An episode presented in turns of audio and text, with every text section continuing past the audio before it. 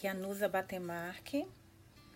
Vamos continuar com a leitura de Confissões da Kanai Minato.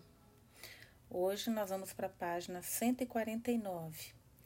Termina na página 187, então a gente vai ter provavelmente essa leitura e mais uma. Na terça-feira a gente acaba o livro. Vamos lá.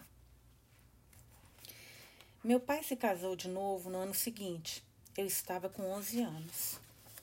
Sua nova esposa, alguém que havia conhecido no ensino médio, era muito bonita, mas incrivelmente burra. Ela estava se casando com o dono de uma loja de eletrônicos, mas não conseguia sequer ver diferença em pilhas AA e AAA. Acabei descobrindo que não a odiava, principalmente porque ela não fingia ser alguém que não era. Tinha plena ciência do quanto era estúpida. Quando não sabia uma coisa, simplesmente falava que não sabia. Se um cliente fazia uma pergunta difícil, ela anotava cuidadosamente a pergunta, levava para o meu pai e depois telefonava de volta com a resposta. Havia algo de admirável nesse tipo de estupidez. Comecei a chamá-la de Miyuki-san, com respeito genuíno. Nunca respondi mal ou a tratei como uma madrasta má, como fazem as crianças naqueles pastelões que passam na TV.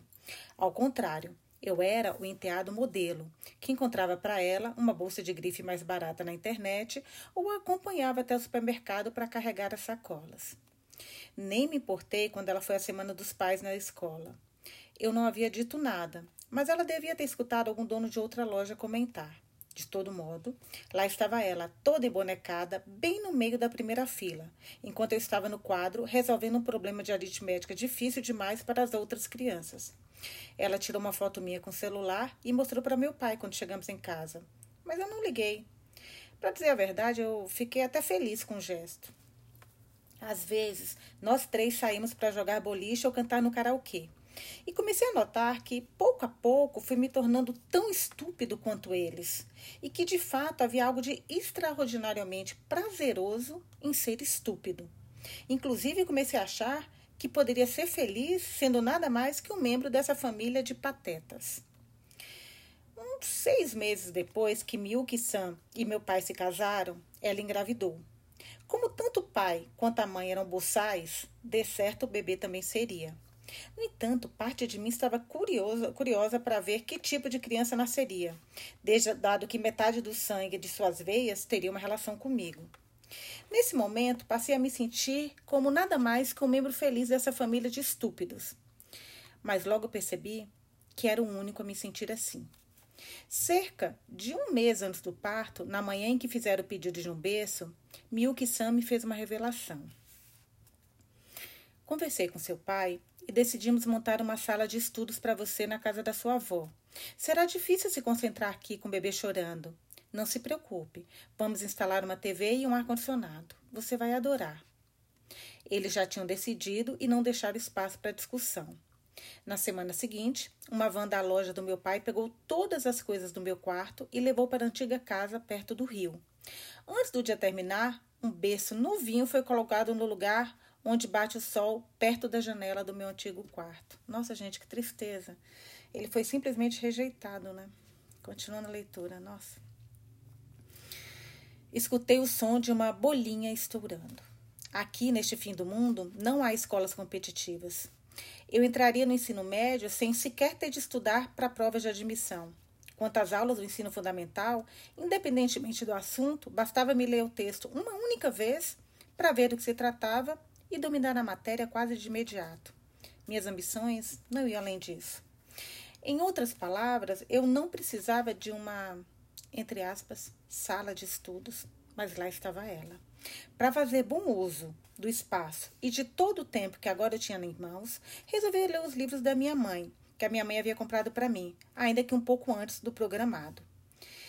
Não sei exatamente o que minha mãe entendeu de crime e castigo e guerra e paz, mas acho que as ideias que tive enquanto lia devem ter sido parecidas com as dela, pois os mesmos, o mesmo sangue corria nas minhas veias. Adorei todos os livros que ela escolheu e os lia sem parar. Era como se estivesse com a minha mãe durante a leitura, mesmo que ela estivesse tão distante, e esse foi um dos poucos momentos de felicidade que tive nessa casa solitária. Minha sala de estudos continuava a ser usada como depósito da loja. E sentada ali, apenas com as lembranças da minha mãe, um dia olhei em volta e me dei conta do tesouro que havia ali. Eu tinha praticamente todas as ferramentas elétricas imagináveis, bem como todos os tipos de aparelhos eletrônicos quebrados ou descartados. No meio deles, encontrei um despertador igual ao que minha mãe havia aberto para me mostrar. Troquei as pilhas, mas continuou sem funcionar. Então resolvi consertá-lo. Quando retirei a tampa, vi que o problema era apenas mau contato em um fio. Enquanto fazia o reparo, tive a ideia da minha primeira invenção, o relógio reverso. Religuei os contatos do ponteiro de hora, minutos e segundos, dando a ilusão de que o tempo andava para trás. Ajustei o horário para meia-noite e, desde o momento em diante, comecei a chamar a sala de estudos de meu laboratório. Fiquei encantado com o relógio reverso, mas ele não fez muito sucesso com meu público, no caso, os idiotas da minha turma, que me emprestavam filmes pornográficos na esperança de que eu removesse os mosaicos de censura. Olhavam o relógio sem perceber que os ponteiros giravam ao contrário. E depois que eu era obrigado a dizer, eles simplesmente estavam de ombros. Ó, oh, é mesmo, era o máximo que diziam. Um ou dois se interessaram um pouco mais, mas nem perguntaram como conseguir inverter o sentido. Idiotas como eles acreditam que o mundo está limitado ao que enxergam com os próprios olhos. Nunca tentam descobrir o funcionamento interno das coisas. Por isso são idiotas e por isso são extremamente enfadonhos. Quando mostrei o relógio para meu pai, ele simplesmente perguntou se estava quebrado. Estava preocupado demais em mimar o novo filho que havia herdado tanta cara quanto a estupidez dele. Meu pobre relógio, minha primeira invenção foi totalmente ignorado. Mas o que minha mãe diria se eu mostrasse para ela? Só ela veria a genialidade do meu invento e me elogiaria. Eu mal podia conter minha empolgação só de pensar nessa possibilidade. Mas como mostraria para ela? Não sabia seu endereço nem seu telefone. A única coisa que sabia era o nome da universidade onde supostamente estariam trabalhando. Estaria trabalhando. Resolvi então que a melhor estratégia seria montar meu próprio site, que batizei de Laboratório do Professor Genial. Se colocasse minhas invenções ali, talvez a minha mãe visse e deixasse algum comentário. Eu sabia que as chances eram mínimas, mas nutri essa esperança quando postei o link da minha página na caixa de comentários do site da universidade, com a seguinte mensagem: Aluno brilhante de sexto ano, amante de engenharia elétrica, mostra suas invenções fascinantes. Deem uma olhada. Não importa o quanto eu esperasse. Nunca vi nenhum comentário que parecesse feito pela minha mãe. Os únicos visitantes do meu site eram meus colegas idiotas. E quando falaram que eu consegui remover o feito de mosaico dos filmes pornô censurados, censurados, meu site começou a ser acessado por um bando de pervertidos.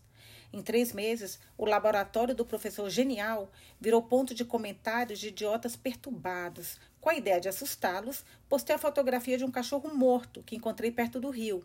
Mas eles gostaram ainda mais e os comentários ficaram cada vez mais esquisitos. Nossa, como as coisas dão volta, né? Lembra no início, quando eu soube desse site e, e o cara falando com a professora como ele era um psicopata? E agora toda explicação, né, gente? Nossa Senhora, emoção atrás de emoção aqui. Muita, muita novidade, muito, muita coisa que a gente nem imaginava. Bom, vamos lá, continuar a leitura. Mesmo assim, não pensei em apagar o site, pois isso seria acabar com a única chance de me conectar com a minha mãe. Continuei trabalhando com as minhas invenções quando entrei para o sétimo ano. Nossa professora conselheira também era professora de ciências. Eu gostava dela, na verdade, principalmente por ser mais distante e não buscar muita intimidade com os alunos. Esse tipo de atitude é bem raro hoje em dia. Levei para ela uma das minhas invenções, da, da qual me orgulhava bastante, meu porta-moedas que dá choque. Estava curiosa para ver qual seria a reação. E o que vi foi histeria de uma bruxa velha. Por que você criou uma coisa perigosa desse jeito?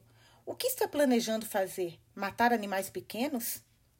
Um dos idiotas da turma deve ter contado para ela sobre meu site, mas ela tinha sido uma idiota ainda maior por levar a sério as fotos do cachorro morto. Decepcionante. Era a única definição que eu encontrava. Logo depois disso, no entanto, tive um momento de boa sorte que veio na forma da Feira Nacional de Ciências. Colocaram no fundo da sala um cartaz que falava da competição, com o nome e a titulação dos seis jurados em letras miúdas. Tinha um escritor de ficção científica, um político famoso, mas o que me chamou a atenção foi o nome Yokishako Seguchi. Na verdade, Não deu o mínimo para o nome. O título é quem chamou minha atenção. Ele estava listado como professor de engenharia elétrica da Faculdade de Ciências e Tecnologia da Universidade K, a mesma universidade onde minha mãe estaria trabalhando. Nossa, gente, que inversão de coisas aqui do que a gente tinha imaginado, do que a gente imaginava sobre ele até agora. Meu Deus. Como, como é importante conhecer a cabeça de cada um, né? Se eu escrevesse minha invenção na feira de ciências e esse professor notasse, minha mãe poderia ficar sabendo. Será que ficaria surpresa ao ouvir meu nome? Será que ficaria feliz pelo fato de o filho ganhar um prêmio usando o conhecimento que ela havia transmitido? Será que ficaria comovida a ponto de parabenizar o filho com quem tinha, perdido contato há tanto tempo? Fiquei empolgadíssimo depois disso. Sempre tive a habilidade de me concentrar quanto preciso, mas nunca uma coisa havia me consumido tanto na vida.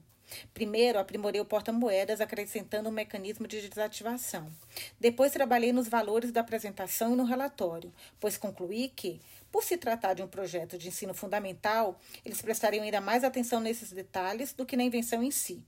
Será que descartariam minha bolsinha como nada mais que uma piada mecanizada? Não se eu pudesse evitar. Resolvi apresentá-la como um dispositivo antifurtos.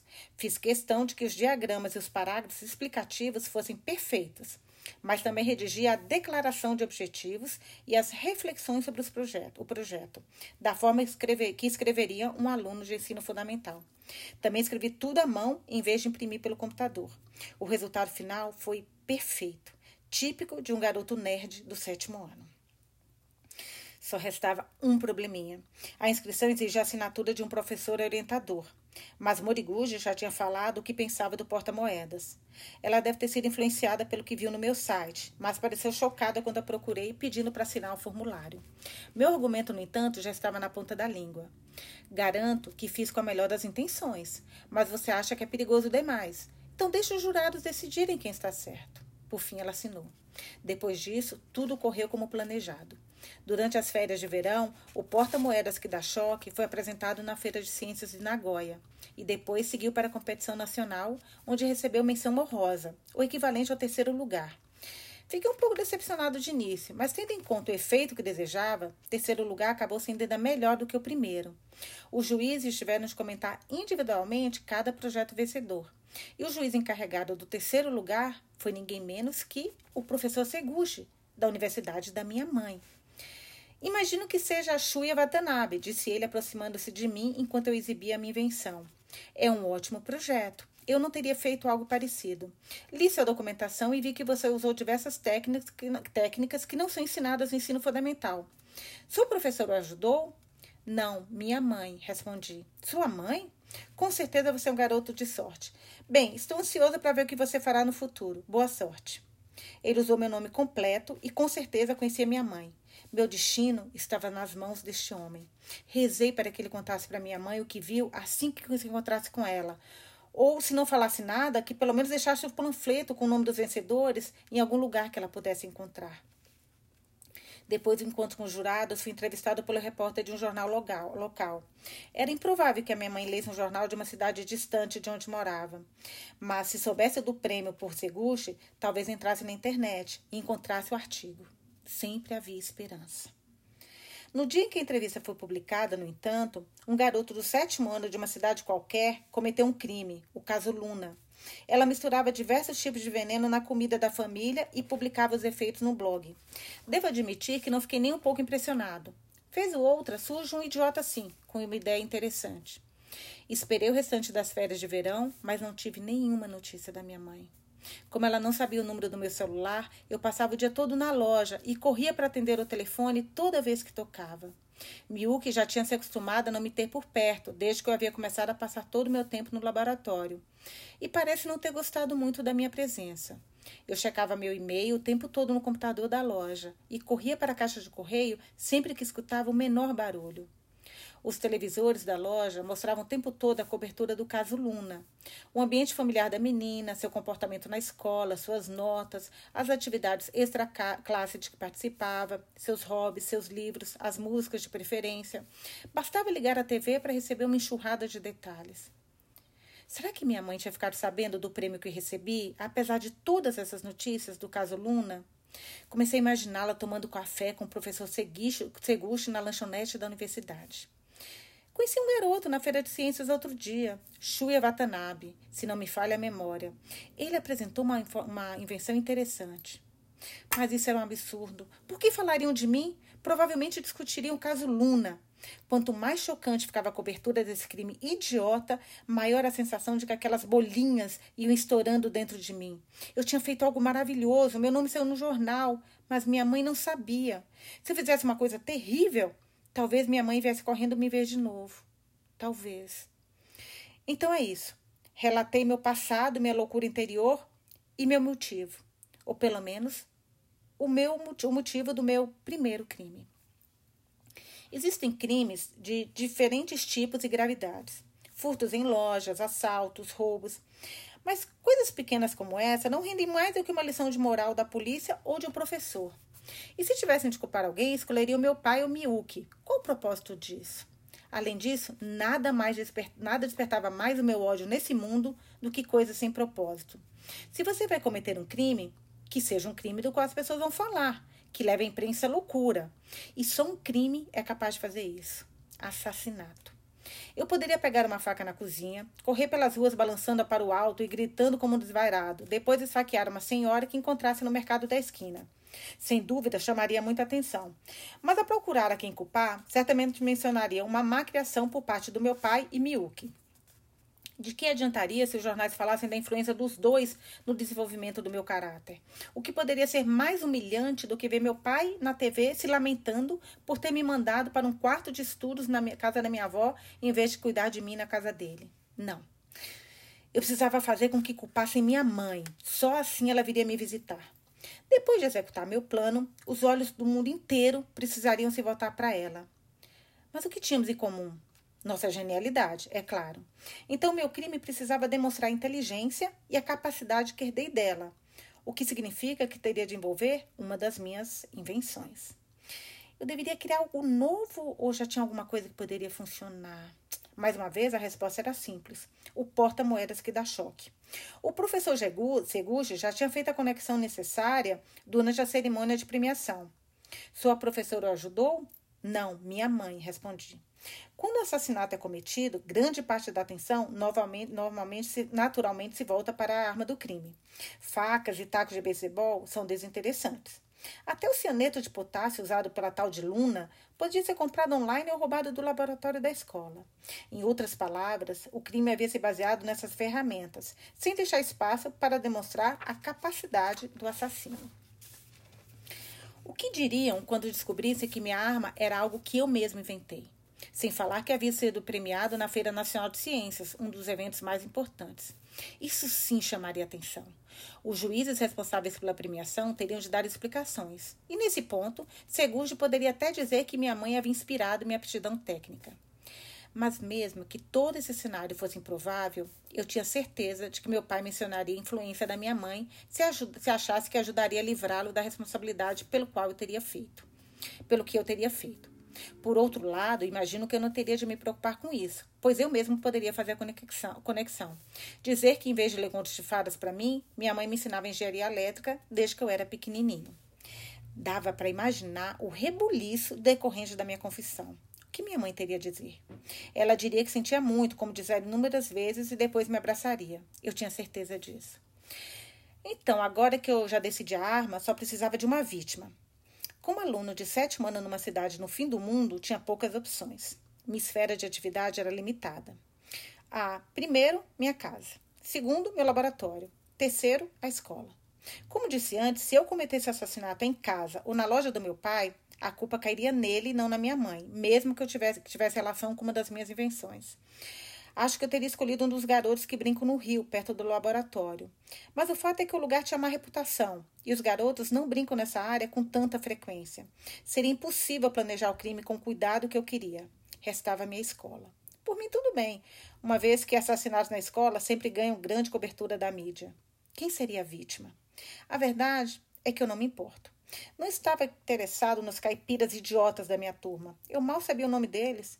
E não acho que a imprensa faria uma cobertura diferente se escolhesse um aluno ou professor. Ficariam loucos por qualquer um. Garoto de 13 anos mata professor. Garoto de 13 anos mata colega da, da turma. As duas notícias me pareciam excelentes, mas ao mesmo tempo um pouco entediantes. Eu estava pensando no que levava uma pessoa a cometer assassinato, no que despertava o instinto assassino, quando me lembrei do garoto que se sentava perto de mim na sala de aula.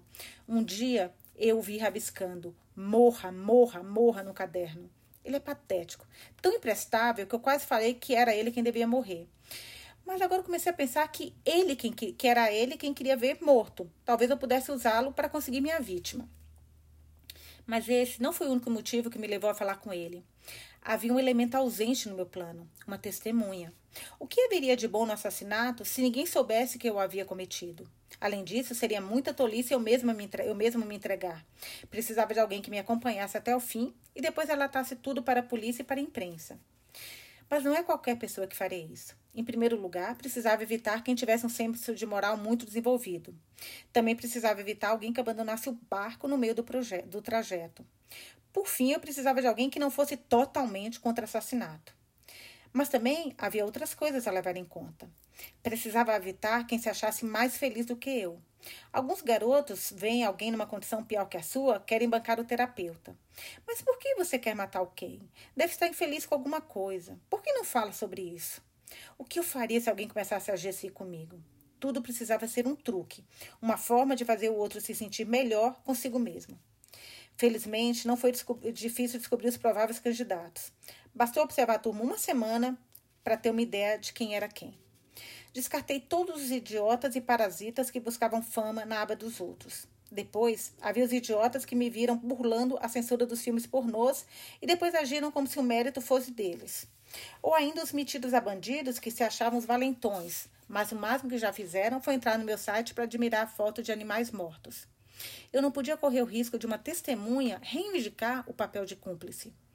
O sujeito ideal era um idiota, embora todos o fossem, que nutrisse algum ressentimento, mas fosse tímido demais para extravassá-lo. Naoki Tamura encaixava-se perfeitamente nessa descrição. No início de fevereiro, consegui aumentar a potência de choque do porta-moedas. Estava na hora de pôr o meu plano em ação. Eu nunca havia trocado mais de duas palavras com Chitamura, mas assim que encostei o ombro dele e o bajulei um pouco, ele se entregou sem restrições. Foi bem simples. Bastou falar sobre os vídeos pornográficos para ele fechar comigo. No entanto, quase imediatamente me arrependi de escolher Chitamura como testemunha. Para começar, logo descobri que ele não tinha vontade de matar ninguém.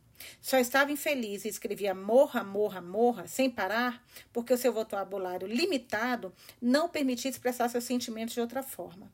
Além disso, era deprimente ficar perto dele. Apesar de ser quietinho na escola, ele só precisava de uma deixa para começar uma tagarelice sem fim. Experimente esses cookies de cenoura. Aposto que você também odeia cenoura. Sou igualzinho. Só como se for, só como se for nos cookies. Minha mãe tentou um monte de receita para me fazer comer cenouras, mas era tudo ruim. Aí um dia ela chegou com esses cookies e até que eles são bons. Tipo, vou até comer para ela ficar satisfeita. Eu não tinha a menor ideia do que ele estava falando. Era um pouco esquisito que a mãe de um garoto na idade dele o mandasse levar cookies quando fosse na casa de um, estudar na casa de um colega. E foi por isso que não toquei neles, antes de mais nada. Mas era mais esquisito ainda que não se sentisse nem um pouco constrangido. Cheguei a achar que eu devia matá-lo e acabar com aquilo logo. No entanto, acabei percebendo algo útil no meio de tudo, de tudo isso. Os seres humanos têm uma necessidade fundamental de espaço físico e emocional, e o desejo de distinguir a vida do outro pode surgir quando os limites desse espaço são violados. No momento em que eu começava a pensar em outra testemunha, Shitamura mencionou algo no qual jamais havia pensado: a filhinha de Moriguchi. Garoto de 13 anos mata filha de professora na escola. Isso sim daria uma primeira capa. Os jornais e a televisão não falariam de outra coisa. A professora conselheira que maltratara o garoto quando ele mostrou sua invenção. A mesma professora que havia assinado o formulário de inscrição da Feira de Ciências. A filha dela. Nada mal para uma idiota como Chitamura. Ele até forneceu informações adicionais que poderiam ser úteis. Outro dia, enquanto esteve no shopping, viu a menina implorar Moriguchi por uma pochete no formato de um coelho. E a mãe não comprou. Resolvi manter Chitamura como testemunha. Ele ficou bem empolgado com o plano, que para ele terminaria quando a menina levasse um choque. E também incluiu detalhes, insistindo, por exemplo, que alguém precisava sondar a cena do crime antes de começarmos. Quanto mais eu deixava falar, mais empolgado ele ficava. Será que ela vai chorar? perguntou ele com um sorrisinho no canto da boca. O que você acha? Será? Duvido, respondi, porque vai estar morta. Era o máximo que eu podia fazer, dizer para não rir dele fazendo plano sem ter a menor ideia do que aconteceria. Divirta-se enquanto pode. Você não vai rir quando ela estiver morta na sua frente. Ele correria para casa, morrendo de medo, e contaria para a mãe. Seria perfeito. Principalmente por saber que ela estava sempre reclamando de alguma coisa com alguém. Parece até que escrevia para o diretor ao menor sinal de que o filho tinha sofrido alguma ofensa. Se dependesse de mim, ela teria muito com que se preocupar. Estava tudo pronto. Na tarde combinada, recebi uma mensagem de texto de Chitamura dizendo que ele havia conferido a cena e fui direto para a piscina. Ele continuou seu monólogo insuportável enquanto nos escondíamos no vestiário e esperávamos a menina. Ele pediria à mãe para fazer um bolo para comemorarmos, disse ele. Eu não havia dito que nunca mais falaria com ele quando saímos dali, mas quanto mais ele falava, mais eu queria encontrar um jeito de acabar com ele. O que poderia ser mais simples? Era só dizer a verdade. Enquanto me divertia pensando no futuro, nossa vítima chegou. Ela tinha quatro, quatro anos, nossa gente, quatro anos na época. Uma menina inteligente e bem parecida com a mãe. Olhou atenta ao redor, mas atravessou direto o deck da piscina até a cerca, onde o cachorro a esperava. Pegou um pedaço de pão na jaqueta e começou a dar para o bicho. Eu havia imaginado uma menina mais miserável, dado que era, filho de, dado que era filha de uma mãe solteira mas percebi imediatamente que estava errado. A jaqueta cor-de-rosa que usava tinha a estampa do coelhinho predileto dela. Tinha o cabelo partido ao meio, preso nas laterais com fitinhas coloridas. Suas bochechas eram branquinhas e lisas. Quando sorriu para o garoto, deu a sensação de ser o próprio coelhinho ganhando vida. Obviamente, era uma criança muito amada, pelo menos aos meus olhos. É vergonhoso admitir, mas naquele momento eu invejei minha vítima. Uma garotinha que, no meu plano, nunca passaria de uma peça necessária. Um objeto, em outras palavras. Deixei a humilhação de lado e fui até ela. Chitamura veio atrás, mas logo me ultrapassou. Olá, disse ele quando chegamos perto. Você é Manami, não? Manami, Manami, não é? A gente é aluno da sua mãe. Lembra? Eu te vi outro dia no Reptal. Ele havia colocado o plano em ação. Para ser honesto, eu não achava que ele seria útil nessa parte do jogo, mas na verdade foi o primeiro a falar. Ele tinha até decorado o que dizer, e como ele só tinha talento para parecer amigável, nosso plano sido, teria sido razoável se não acabasse sendo um desastre. Ele falou com a menina usando a, exatamente a mesma entonação daquele mestre de cerimônias de quinta categoria contratado uma vez por ano para apresentar uma festa de rua no quarteirão da loja do meu pai. Ele teria tido sucesso se simplesmente falasse com seu próprio tom de voz. Em vez disso, parecia alguém fingindo ser aquele vizinho legal. A menina olhou desconfiada para ele, e eu notei que precisaria fazer alguma coisa para não arruinar todo o meu plano. Era minha vez de falar. Chita, é, Chitamura só observaria a partir dali. Perguntei a ela sobre o cachorro e ela abriu um sorriso. Os seres humanos são criaturas muito simples. Esperei o momento ideal e mostrei a pochete. Ainda é cedo, mas é o presente da sua mãe para o Valentine's Day. Falei, pendurando o pochete no pescoço dela. Da mamãe? disse ela, abrindo o sorriso típico de quem é muito amado. O sorriso que me escapou a vida toda. Foi nesse instante que eu percebi que eu a queria morta. Queria me livrar daquela humilhação. E o assassinato que me permitiria fazer isso parecia ainda mais precioso. De repente, meu plano pareceu perfeito. Pode abrir, falei. Tem chocolate aí dentro. O olhar dela era de extrema confiança quando segurou o zíper. Depois de ouvirmos um leve estalo, o corpo dela se encortoceu violentamente e caiu no chão. Depois disso, ela ficou perfeitamente imóvel, de olhos fechados. Foi tudo tão rápido que minha bolha nem teve tempo de estourar. Ela estava morta. Meu plano tinha sido um sucesso. Minha mãe viria me ver, me seguraria nos braços e pediria desculpas pela dor que me causou. E nunca mais a gente ia se separar. Eu estava prestes a chorar quando Chitamura me trouxe de volta à realidade. Ele me segurava e seu corpo todo tremia. Foi repugnante. Vai lá, conta para todo mundo. Depois de dizer o mais importante, me livrei das mãos dele e saí andando. Não tenho mais nada para falar com você, mas sua parte começa agora. Para começar, esse foi o único motivo que me fez conversar com você. Levá-lo ao meu laboratório e deixar que espalhasse farelos aquele cookie por todos os cantos. Nesse instante, eu me virei para ele. Chitamura continuava parado, com aquele olhar perplexo no rosto. Ah, Quase me esqueci. Não se preocupe, ninguém vai achar que você tem alguma coisa a ver com isso. A gente nunca foi amigo. Não suporto garotos iguais a você. Inúteis, mas cheios de si. Comparado a um gênio como eu, você é um fracasso total. Que belas palavras.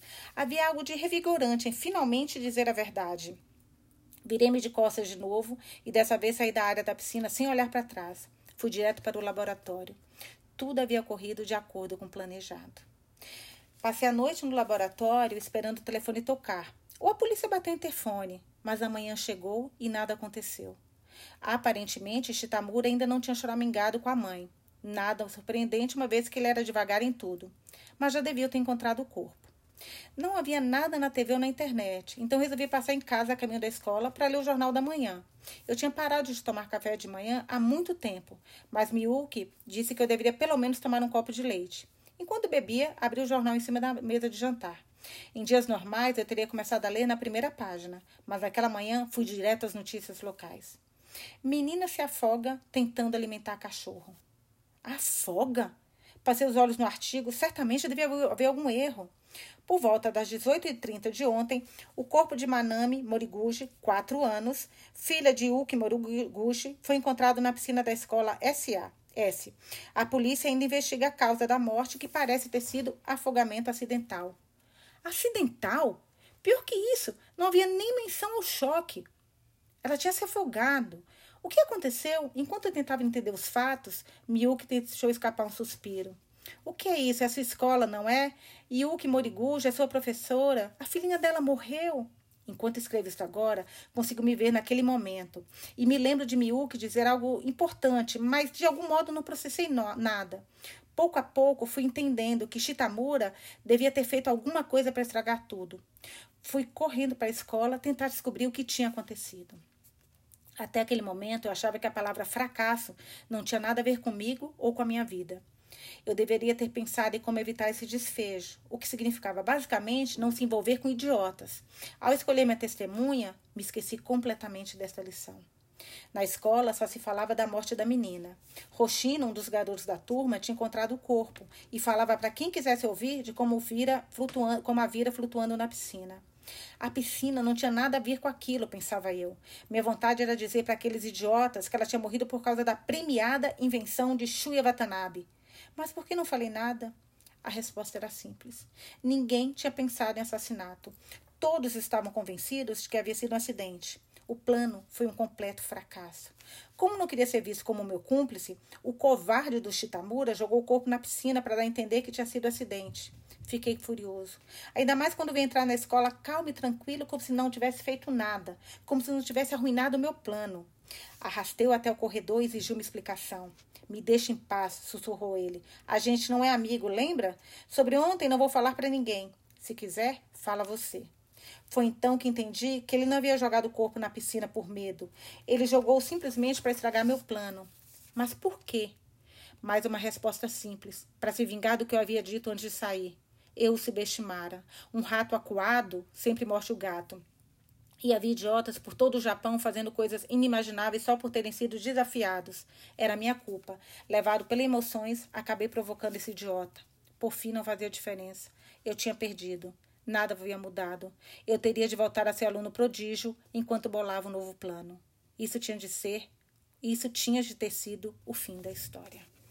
Paramos na página 166 e amanhã a gente vai ter a última leitura, já que acaba na página 187. Gente, a reviravolta em cima de reviravolta, né? Eu tô amando, amando, amando. Espero que vocês também. Amanhã eu volto com uma última leitura.